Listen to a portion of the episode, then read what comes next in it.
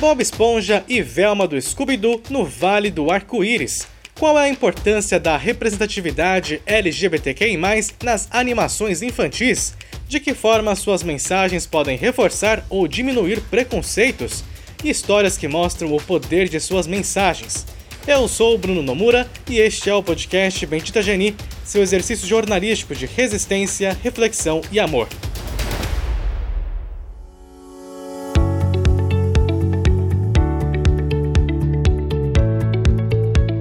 A gente está falando de um clássico das animações infantis, a querida franquia Scooby-Doo do cachorro falante e sua turma, que ajudam a desvendar os mais diferentes mistérios, voltou à tona no dia 12. O James Gunn, que dirigiu o primeiro live action de Scooby-Doo lá em 2002, publicou no Twitter que a personagem Velma era lésbica na primeira versão do roteiro. No entanto, ele acusou a Warner Bros. de diluir a homossexualidade da Velma até descaracterizá-la e cortá-la na versão final do filme.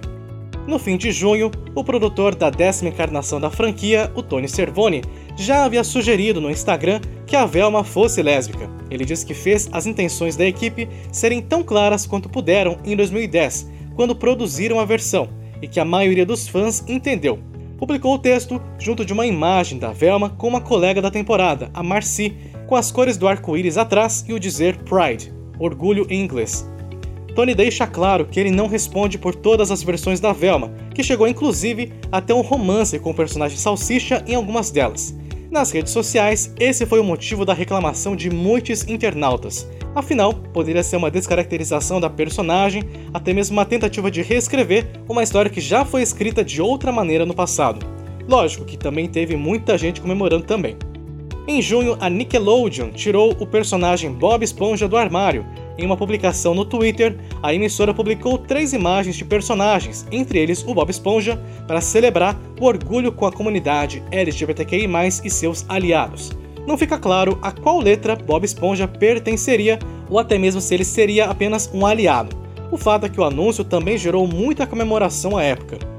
Apesar da ministra da Mulher, Família e Direitos Humanos, Adamares Alves, cravar que a personagem Elsa do Frozen é lésbica, isso não se confirmou. Apesar da expectativa de trazê-la para o lado colorido da força, a Disney frustrou muitos fãs e ignorou o assunto na sequência de Frozen lançada no início deste ano. Para falar sobre animações e representatividade LGBTQI+, a gente conversa com a Mariana Lage. Ela é mestranda em comunicação na Universidade Federal do Ceará e está pesquisando a heteronormatividade no desenho Steven Universe. Steven Universe é uma série norte-americana que foi ao ar no Cartoon Network e que conta a jornada de amadurecimento do Steven, um menino que vive em um mundo que mistura seres humanos e intergalácticos. Mariana, seu objeto de estudo é Steven Universe, então queria que você explicasse algumas das razões que fazem que a série seja tão querida entre pessoas LGBTQI+. É, isso eu vou me apropriar aqui de uma fala da Rebecca Sugar, que ela é a criadora de Steven Universe. Ela mesma, ela é não binária. Ela disse que quando ela era criança, ela assistia os filmes da Disney. E aí não se identificava com nenhuma das princesas. E aí ela diz assim que as pessoas chegam para mim e aí perguntam: Nossa, como é que você consegue falar de um tema tão adulto no seu desenho para criança? Aí ela é muito simples, esse tema não é adulto. Quando a gente fala que esse tema, pelo menos na minha série, né, ela diz: ah, é sobre o amor. Por que, que só as crianças heterossexuais têm direito a ver o amor como elas são, né? Podem assistir as coisas e se identificar.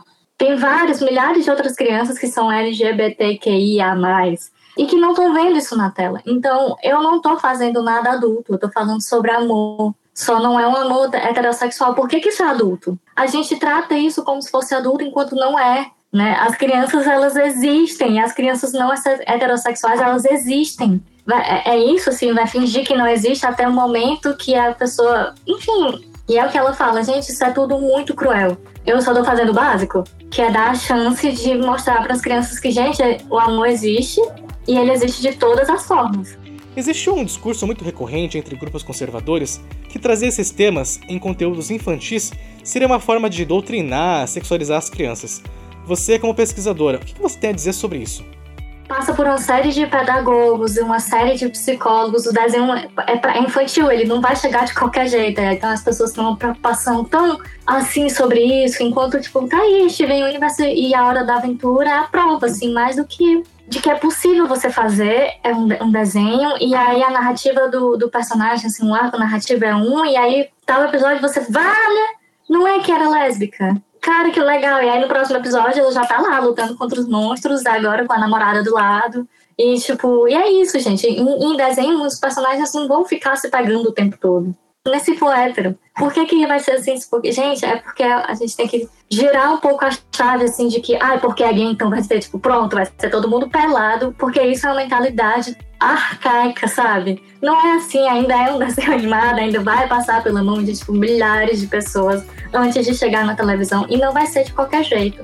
De que forma as animações, até como parte da mídia, também reforçam estereótipos, masculinidades, a heteronormatividade?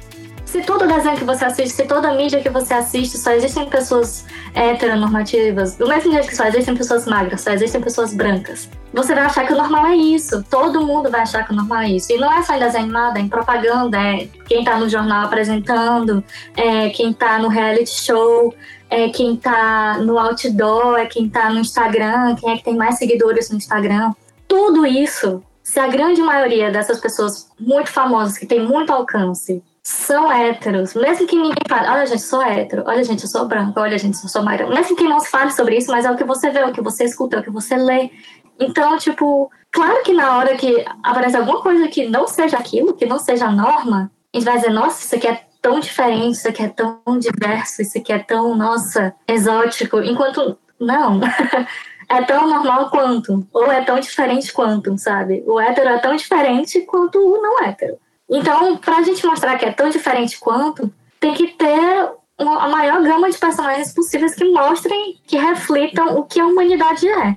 Entendeu? Assim, o que é a nossa sociedade? Que a nossa sociedade não é uma coisa só, gente. Nós somos milhares. E cada pessoa é diferente e tá tudo bem. Eu vou interagir com essa com a outra pessoa, sabe? Tipo assim, a gente vai interagir, a gente interage, a gente vive em sociedade. E aí a gente tem que mostrar isso no desenho também. Bem recente teve a Nickelodeon tirando o Bob Esponja do armário e também a Velma do Scooby-Doo. Como é que você enxerga esses movimentos? Existe um peso diferente de isso tá explícito de alguma forma na tela e de o produtor anos depois chegar e falar. Ou o autor anos depois chegar e dizer sim, ah, sim. Ah, sim, lembra daquele personagem de 10 anos atrás? Era gay. Eu sempre fui a favor, sabe? Tipo assim, chega em junho, é o mês da, da, da LGBT, e aí, tipo, aproveita toda essa coisa para dizer, sabe? Eu, apesar de achar massa que, tipo, ok, obrigada. Então, a partir de agora, se, se esse desenho ainda tá no ar, vamos colocar isso no desenho, porque isso tem que chegar nas crianças, não é só para chegar na gente. É tipo, tipo Bob Esponja, gente, isso nunca foi uma questão, tipo, nunca foi uma questão, mas ao mesmo tempo não custa nada ter um ou dois episódios que mostra isso. Não é que o arco narrativo dele vai ser sobre isso, não precisa ser sobre isso. Mas um ou outro episódio não tem problema para você poder afirmar, entendeu? Mariana Lage, muito obrigado por conversar com a gente. Um beijo, Bruno. Tchau, tchau. Uma das cenas mais famosas de Steven Universe é o casamento das personagens Ruby e Safira, que a gente vai ouvir agora. Ela se passa numa praia, com direito ao próprio Steven como celebrante. No final, as duas se fundem, como uma metáfora do casamento. Queridos amigos, James, humanos, leões grandes e pequenos, abóboras vivas. Cebola. Estamos aqui reunidos hoje para celebrar Rubi e a Safira.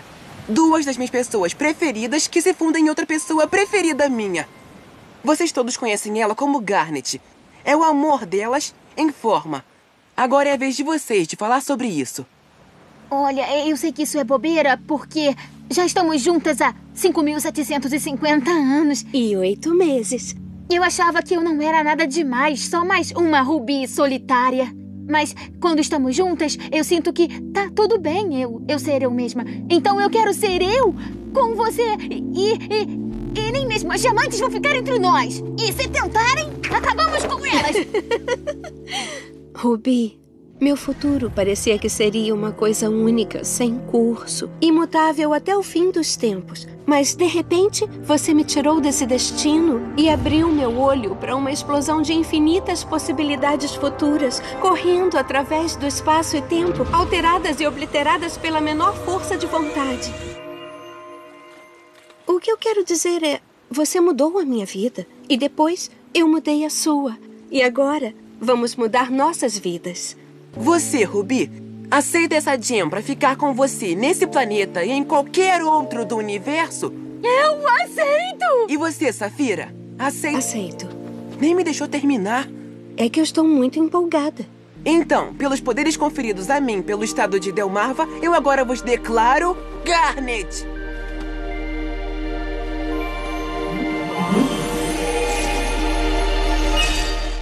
Procurando nas redes sociais, um monte de gente morre de amores pela série e agradece profundamente pelo apoio que sentiu acompanhando Steven Universe.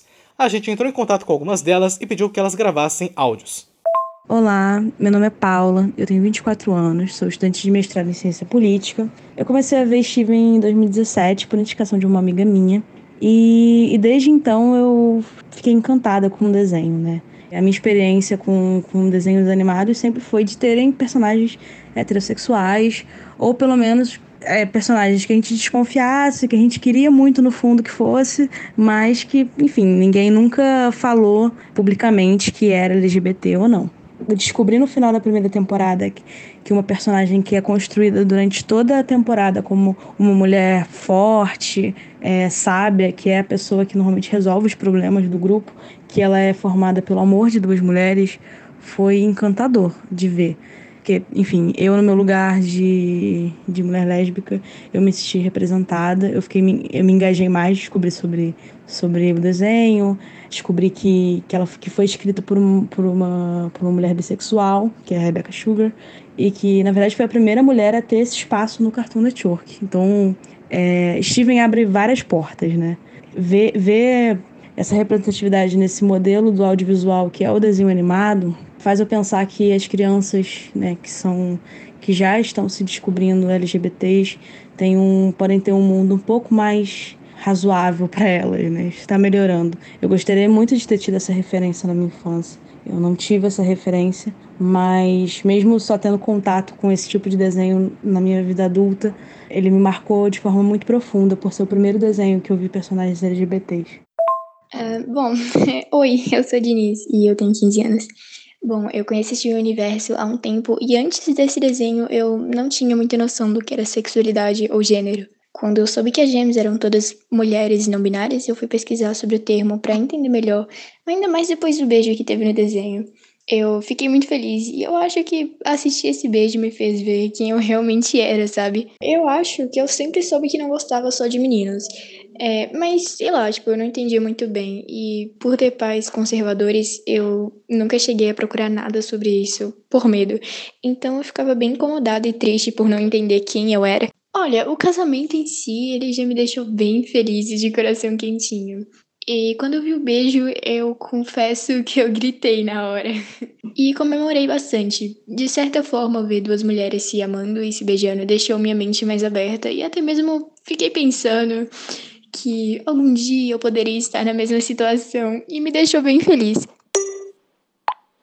O Thiago Minamizawa não trabalha exatamente com animação infantil. Ele produziu, roteirizou e dirigiu o premiado curta Sangro, que retrata a jornada de um homem que descobre que vive com HIV. O Thiago bateu um papo com a gente sobre o poder da animação.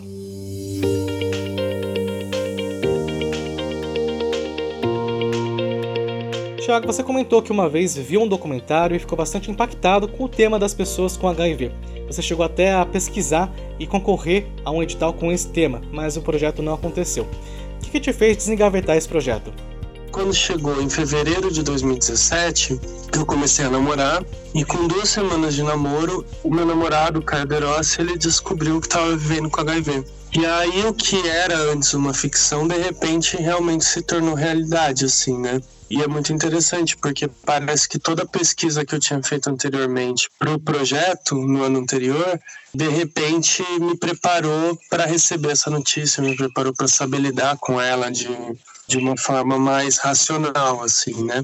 E aí, numa das conversas, o Caio me trouxe que, embora o HIV, é, como vírus, né, pudesse ser contido pela medicação, né, através da, da medicação o vírus se tornaria indetectável, né, a questão do preconceito social ainda pesava muito para ele. Depois de tanto tempo para sair do armário como uma pessoa gay e tudo, né, é, de repente ele se via é, entrando de novo num armário tendo que esconder o fato de viver com HIV.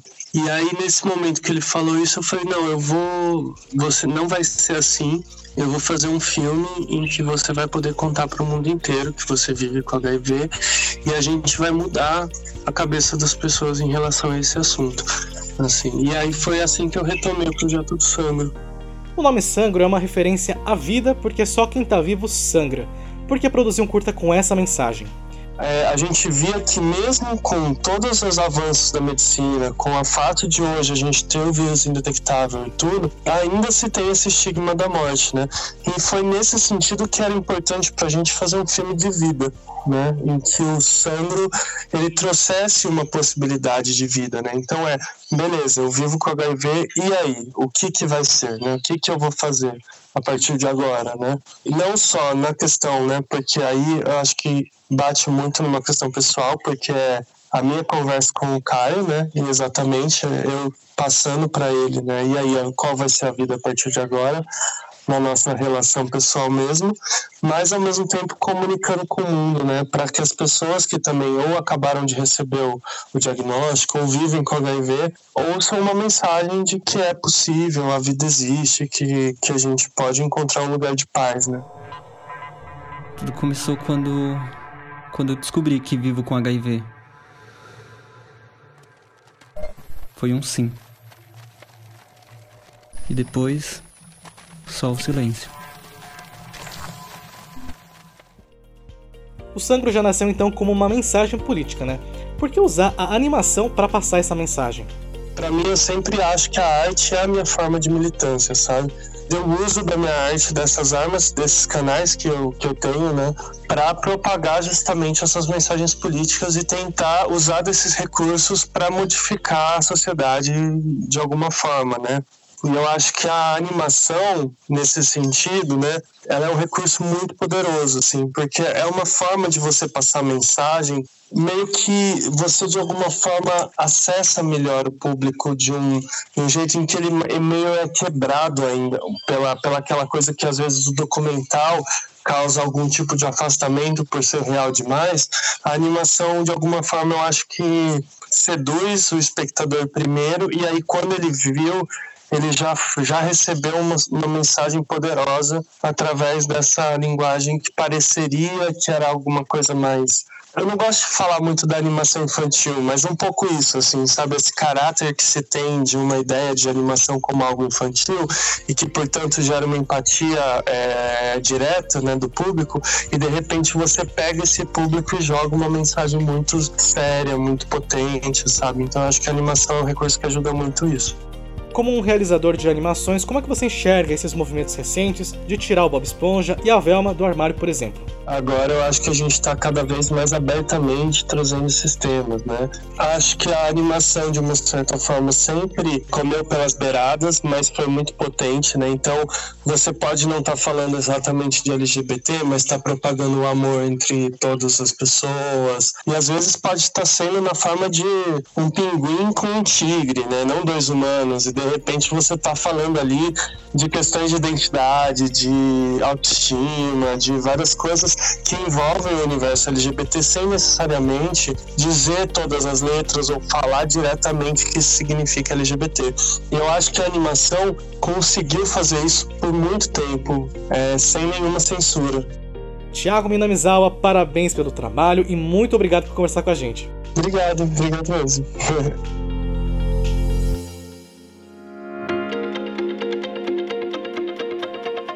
E nós ficamos por aqui. Bendita Geni é um projeto de jornalismo independente voltado à comunidade LGBTQI+.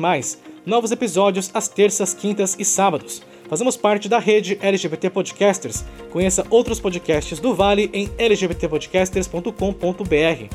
Este episódio contou com produção e edição minhas, arroba Bruno Nomura.